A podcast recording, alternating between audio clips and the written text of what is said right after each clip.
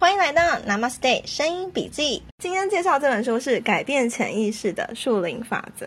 我们来谈谈因果业力。好，我说过因果业力，我们不要去想认为是佛教哈，也不要认为说一定就是跟宗教有关系。其实如果这个是直接从梵语翻日文，会有行使、行动的意思。一般大部分都被解读成负面意思。其实因果业力它并没有善恶之分，只是依照你行为内容会分为好的行为与不好的行为。因果业力也许是善业，如果是善的业，日文来说就用德这个字，德智体群美的德。例如说某人德高望重，或者是某人是有品德之人，都是赞扬行为良善的用语。相反，如果是不好行为，就会说这业就是负面的恶业。业可能是有人就说那那个人罪业深重，就是在说这样的东西。所以我们的行为照做，每件事情都会有因果业力。你自己也知道，你做什么事情就会有什么果。就像我们发生什么果，什么事情，我们一定会找起因嘛。看最近的新闻，你就知道很多人开始就责，到底责任来自哪里，原因出在哪里，为什么发生这件事情，这都是所谓的因果。所以因果这件事情其实一直在我们的生活中，它是一个自然现象。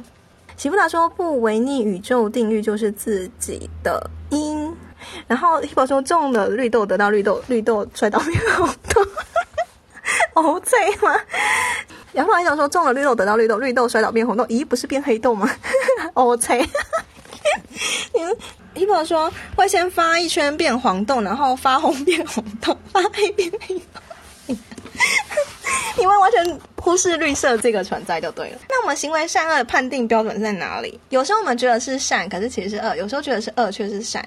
所以我们到底要怎么样去知道？他这里有说一点，但我不能说一定绝对的正确或绝对错误。你们可以自己去评判，这样子是不是能够让你理解一点？因为我觉得这些资讯是可以一直不断不断自己去成长跟吸收的。因为这本书的重点不是在讲善恶，所以就是让大家参考一下。我们要觉察自己的行为是否顺应着宇宙法则，或者我们是否能为世人带来欢喜，如此而已。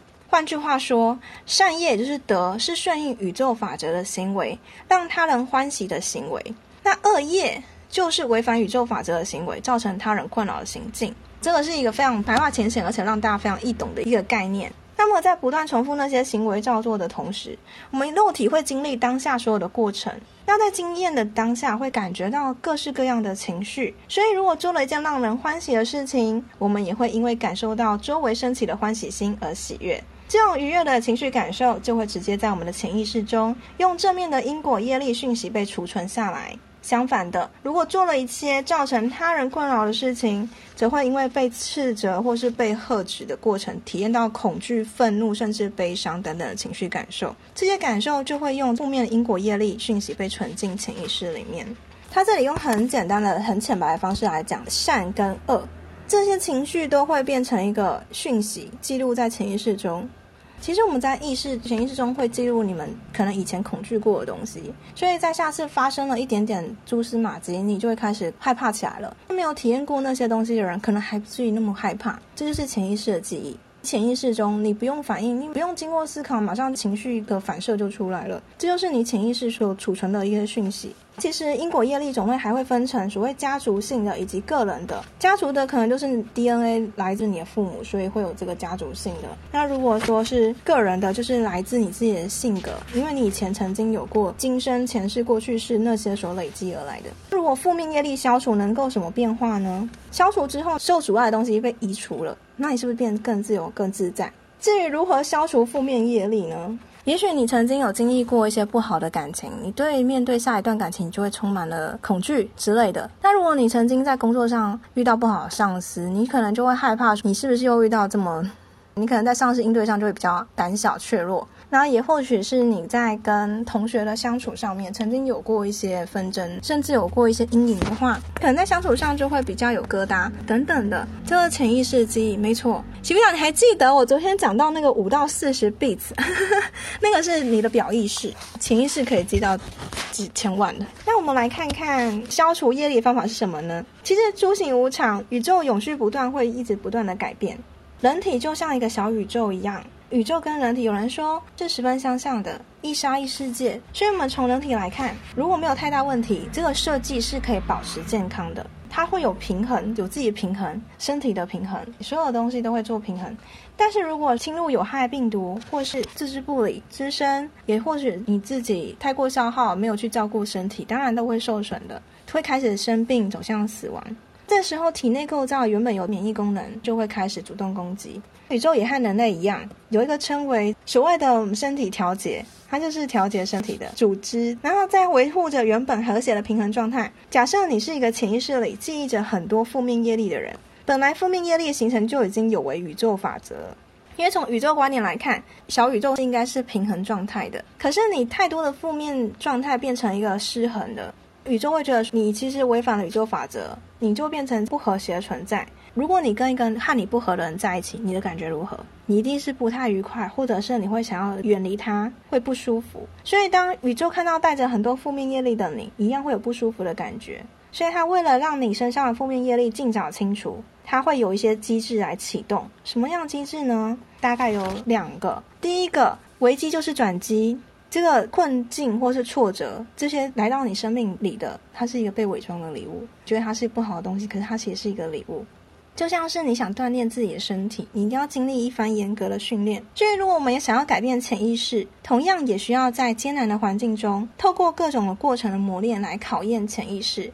唯有经历那些历练的过程，我们的潜意识也才有改变的可能性。所以，这个充满爱的宇宙，它也会依照我们每一个人的状况，安排最适切的条件环境，让我们有清除自己负面业力的机会，协助我们得以成长卓越。其实遇到什么事情，你一定要去面对它，不然同样的课题会一直不断的出现，你就是没有过关。你要去面对它，完成它，不然它一定会重复、重复的来到你的面前。喜布达说，树林没分好或坏，只要我们去领悟，然后回到空间同步性，就可以恢复原点，这样就可以让我们自己取得平衡，这样对吗？树林它是数字，只是一个反映出来。如果说一定要用好坏去分辨它，也当然会有好跟坏的差异。例如说，它数字会对应你身体上哪一个状况，你身体有什么状况，甚至是仇恨有一个数字，爱有一个数字。感恩有一个数字，或者是你身体哪里不舒服会有一个数字，会有相对应的数字，这是数零。你要说分好坏，嗯，我觉得有时候好坏这件事情是个人去分辨的。就像是我们看到一些事情在这里讲的危机，这些危机，假如你把它当成转机，它就是一个好的事情。可是如果你认为怎么我的面前就是这么多的石头，你把它当成是坏的事情，它就是坏的事情。当然了，我们要调整自己，让你去突破这个，回到一个平衡。到平衡的状态当然是属于比较好的那个状态，就不会是向后叶倾斜的状态。我会这样去看负面的因果业力，就是它是一个转机，在书上也是这样子去看的。它是一个转机，假如你能够突破这个关卡，你的人生就会变得不一样。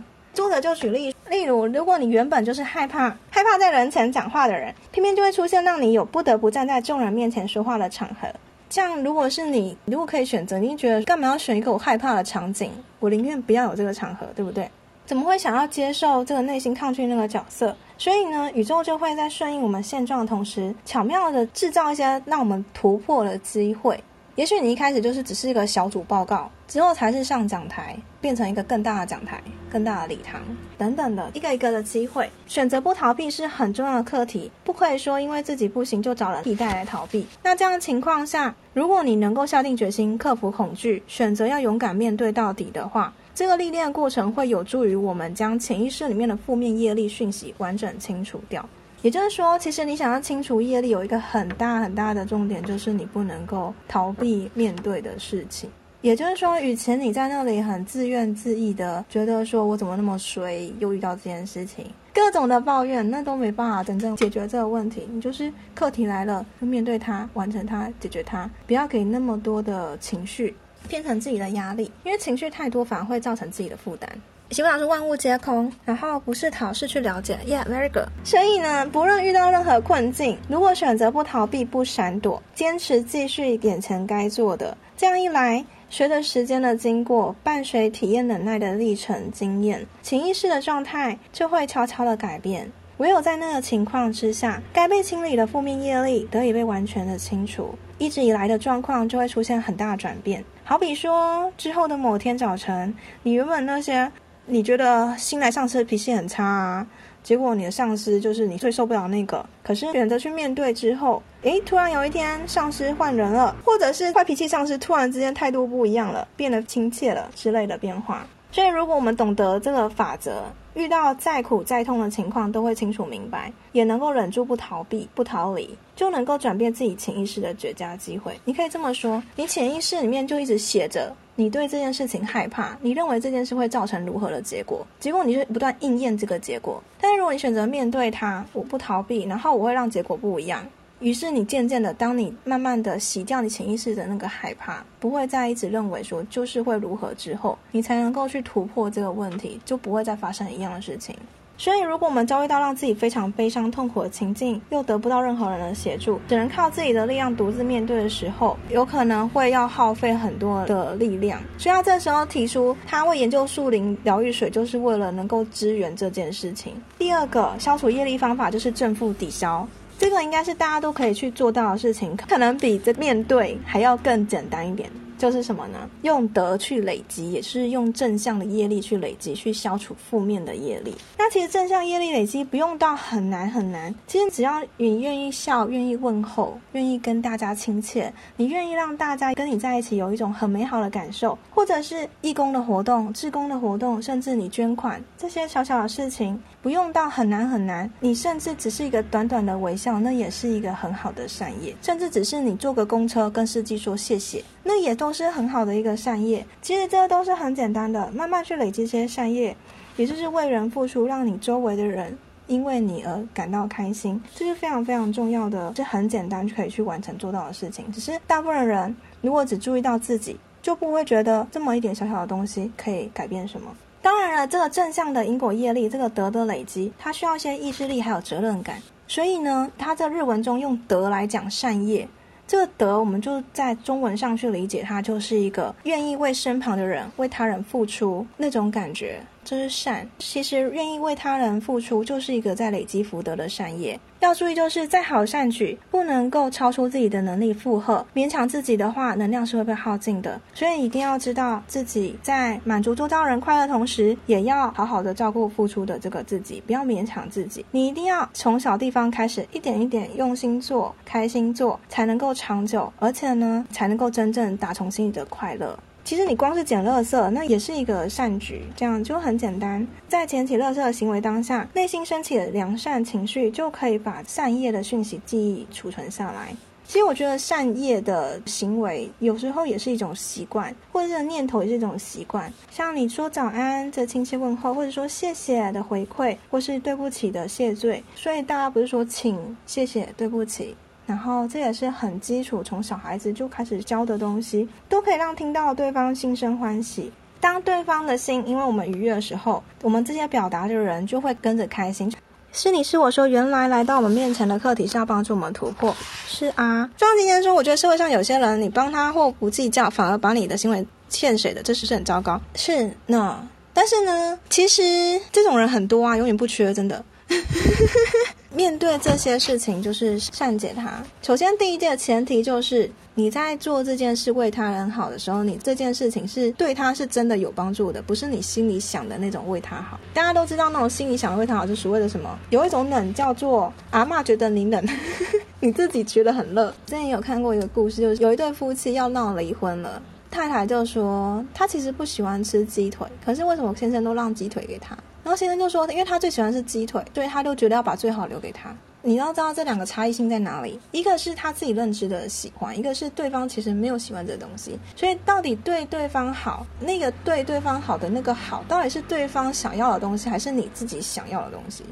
这个是一个问题。另外一个点就是说，的确会有一些人就是食髓知味，在自工单位你就可以遇到很多那种贪小便宜的，占了便宜不吃亏的，这种人很多，然后。真的到后来就是善解这件事情，因为其实这个业力会回到他自己身上。后来我会这样想：我没有对他不好，他的反应是他自己身上的事情；我的反应是我自己身上的事情。我不要受他的影响就好了。我不能因为他把所有人都认为都跟他一样。这个是很重要的事情，你不能因为你遇到一件事情，就是我对你好，可是你却这样子对待我，所以全部人都是跟你一样，所以我再也不要对人这样好了。这叫做一竿子打翻一船人。那这样的话，你就变成这个业果就在你自己身上了。一件事情它没有绝对的好坏，可是你怎么看待这件事情，会决定了你这件事情对你来说是好还是坏。真正的问题点不在事情身上，而是在你自己怎么去看待这件事情上。可以说石头丢出去，到最后会砸回自己。诶，说得好，就作用力反作用力。我觉得这个是我在物理学上一个哲学的理解。作用力与反作用力，它就跟因果概念是一样的，就是你施力施多少，它最后回回弹过来多少。对，心理的原念，安利说在于起心动念，没错。所以事情的好坏取决于你。你今天如果遇到一个人，我没有对他干嘛，可是他就莫名其妙就是对我凶，然后 但是从头到尾我都是和善的人去应对的时候，这个问题就不在你身上，是他的身上。甚至如果可以让他的这样情绪缓下来、平静下来。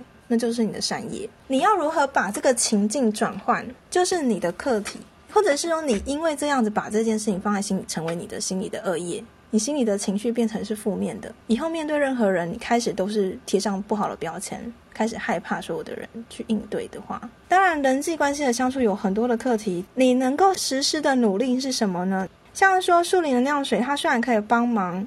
清除一些业力好了，他说，但是还是有百分之五是你要自己努力的。这个努力是靠自己的意志去生活与历练，并且要对自己所有的行为结果负责。就像我第一次遇到那种莫名其妙对我态度就很差的人，我也是一种问号。但他需要意志力去撑住，说我不要马上就是开始跟他凶，或者以前的那些行为反应就出来了。不要有以前的行为反应，要有更多觉察，发现到自己的情绪已经开始想要跟着他一起起舞的时候，我那时候采用深呼吸的方式，然后我周围人都说有发现到我一直在深呼吸，冷静，类似这样子的。这个认知的共识就是，对于自己人生的生活态度是什么？如果是习惯把发生在自己身上的事情都推卸到别人身上，动不动就怪罪别人，哦，这件事情发生还不是因为他。就是因为他先怎么样，我才怎么样的。等一下，他先怎么样是他的事情，可是你怎么样是你的事情哦。他如何行为那是他的事情，可是你如何去反应是你的事情。讲更那个，以前小时候不是都会说，难道人家跟你说什么你就要信吗？你就你就例如叫你去死，你就要去死吗？叫你去做一些不好事，你就要去做那些不好事情吗？你要有自我控制的能力啊，对不对？不能去跟他起舞的时候，你就要停下来。所以呢，这样的态度是没办法让潜意识改变，因为永远都习惯怪在别人的身上。当然，一直怪在自己身上也不行，因为变自卑。假如这个人一直都还是把错怪在别人身上，永远都是那是因为他如何，所以我怎样。这种人永远不会进步，因为他一直都没有改变他自己，所以那个结局会一模。中国今天说，社会上是不是你善良考验底线的就很多？善良要有智慧。这个是我之前算是一直有被提醒的一句话：你要有智慧，才能够真正的发挥你的善良。我们要带来正确认知与责任，贯彻在负责的生活态度里面。那带着觉知，在生活中想明白之后做决定，接着贯彻到底是很重要的。那我们要坚定什么样目标呢？一，保持着面对一切困难的勇气。二用善解的心使周遭的人感觉欢喜。你把这两件事情记住：第一个，保持着面对一件困难的勇气，你要勇气去面对困难；第二个，善解。什么叫善解？你用一个比较善意的方式去解读他人，这是非常非常重要，也非常需要智慧的事情。不是要你当笨笨的人，可是你可以多一点体谅跟同理心，让周遭的人会感觉欢喜之类的。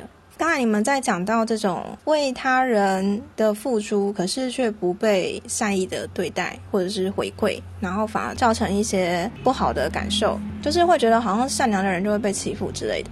曾经有师姐跟我讲的故事，师傅派两组和尚去同一家化缘要食物，第一个人去，他就是被骂回来了，什么都没要到；第二个去的人呢，哇，对方对他好好，还给他一堆东西。然后呢，他们就问师傅说：“为什么会这样子的差异呢？”师傅告诉他们：“因为前世那家主人是一只死猫，在路上，第一个人走过的时候就啊，好可怜哦，就走掉了。第二个人呢，就觉得诶，就很可怜，就帮他把他安葬起来了，就是有照顾他这样子。所以他对第二个人比较好。前世姻缘故事有一些业在的。”我其实之前就看过这个故事，可是师姐为什么跟我讲这个故事？是因为我就说，为什么这个人来的时候，他在我面前都好好的，可是去遇到另外一个人的时候，好像就有很多问题，就是好像两个就闹不愉快。所以师姐告诉我这个故事，每个人在不同的相处上面，其实有不同的业力因果。如果你改变潜意识，人生会跟着改变；你的态度改变，你周围的人也跟着改变。谢谢你们，晚安，拜拜。